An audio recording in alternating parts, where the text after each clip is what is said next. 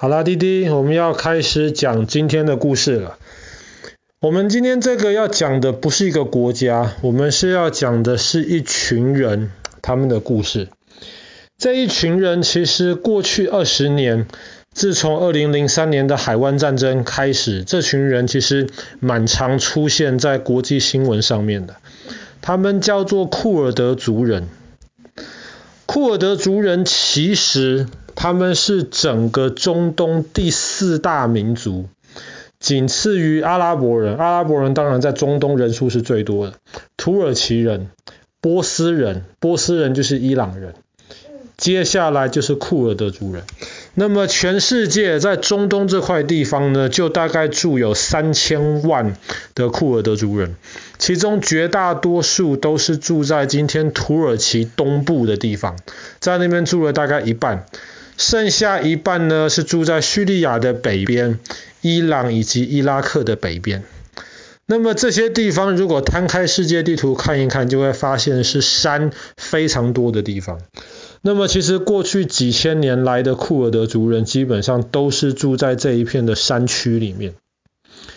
库尔德族人在历史上面其实已经很久很久了，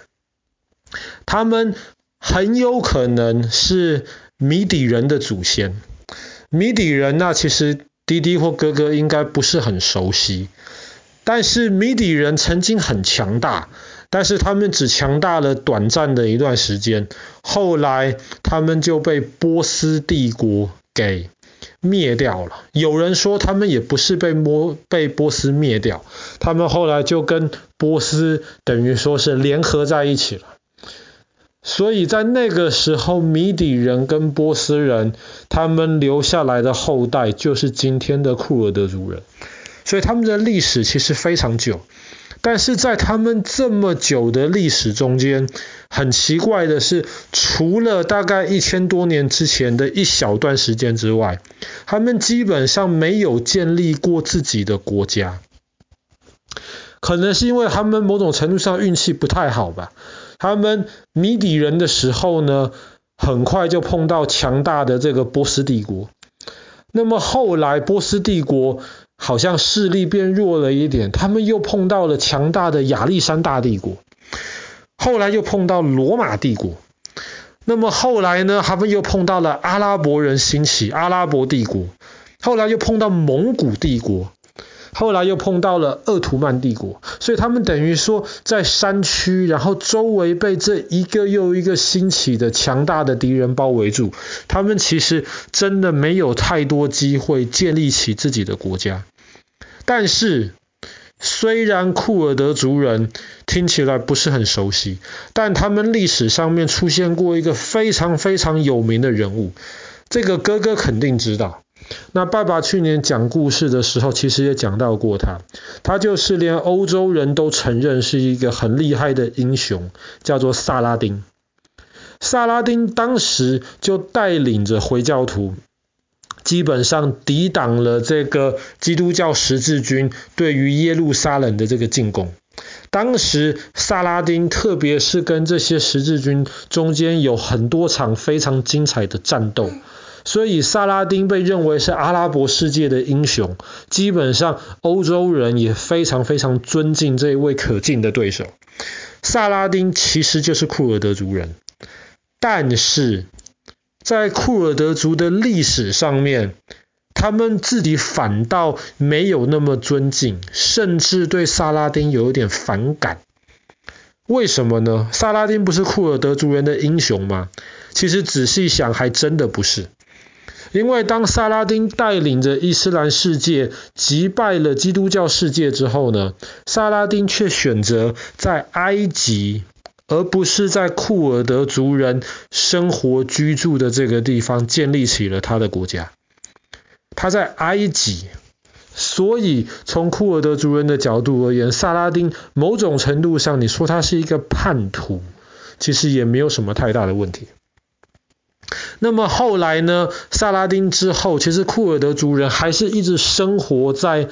后来起来的这个波斯帝国，后来的这个波斯帝国的影响之下。那么直到鄂图曼帝国也要开始起来了，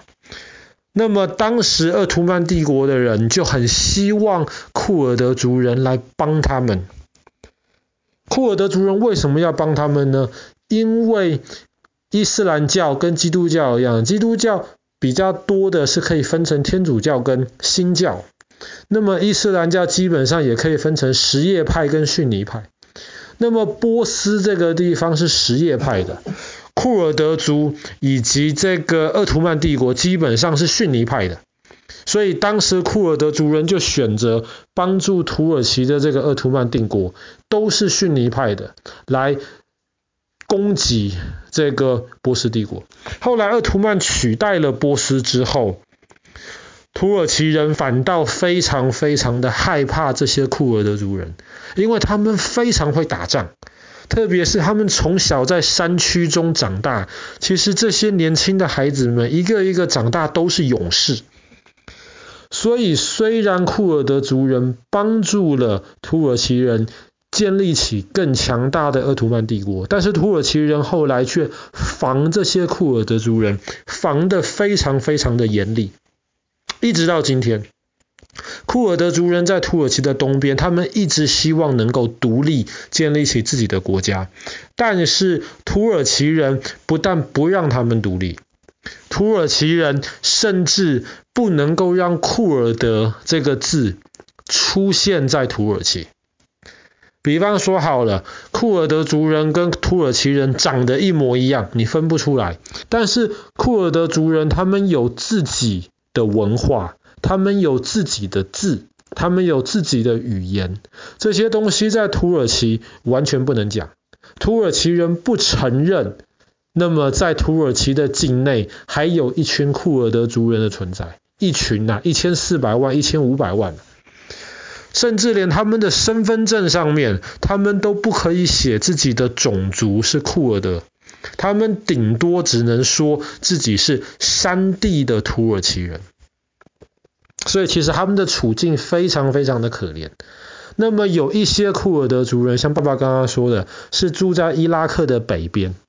在二零零二年、二零零三年，当时美国要攻打伊拉克之前，他们就伊拉克里面的一些老百姓起来，自己能够推翻这个当时的领导人。库尔德族人就自告奋勇啊，说美国你只要给我们武器，那么我们出人命，我们来帮你推翻这个伊拉克的这个政府。但是美国人当时拒绝了，美国人不太相信这些库尔德族人。所以他们拒绝了之后呢，战争打完了，当时伊拉克的政府就要修理这些曾经你们想要背叛我、你们想要帮助美国来攻打我的这些库尔德族人。所以搞到后来，美国实在是没有办法，美国只能够派飞机在库尔德族人居住的上面巡逻，不让西不让伊拉克的这些飞机进入去轰炸、去攻击这些库尔德族人。那么大概在十多年之前呢，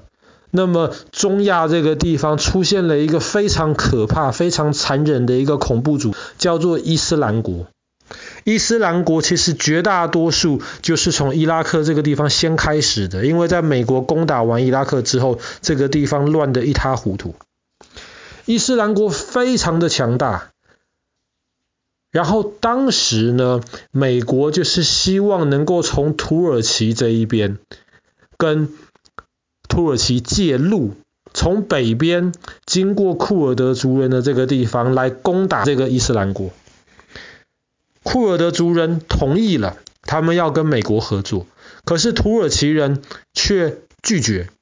他们宁愿看到最好是这些残忍的伊斯兰国的人呢，跟。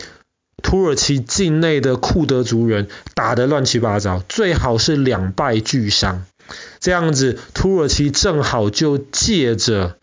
这个恐怖组织伊斯兰国来清理土耳其内部的库尔德族人。这个其实是非常非常过分的事情。可是土耳其政府他们一方面觉得这些库尔德族人实在是太麻烦了，制造出太多的问题了。另一方面呢，他们又知道，当时伊斯兰国其实对土耳其本身，至少在那个时候还没有一些领土的野心。所以在国际社会上面，这个借刀杀人这样子的做法，其实是非常非常多的。库尔德族人直到今天还是渴望，但是没有办法建立起一个自己的一个国家。他们基本上，特别是在土耳其或是在叙利亚的北边，他们也还是以这种二等公民的方法在生存。所以这个其实是国际社会上面一件非常悲惨，可是却是一个很现实的事情。然后现在，因为土耳其一直想要加入欧盟，那么因为他们要加入欧盟，所以欧盟就让他们要他们承认，在土耳其境内有一些少数民族，要保护这些少数民族。所以有可能因为土耳其要进入欧盟，所以库尔德族人接下来的生活可能会好一点点。但是爸爸也不知道，这个只能时间来给我们答案。好啦，那么我们今天故事就讲到这边。在中亚这一群历史非常非常悠久，却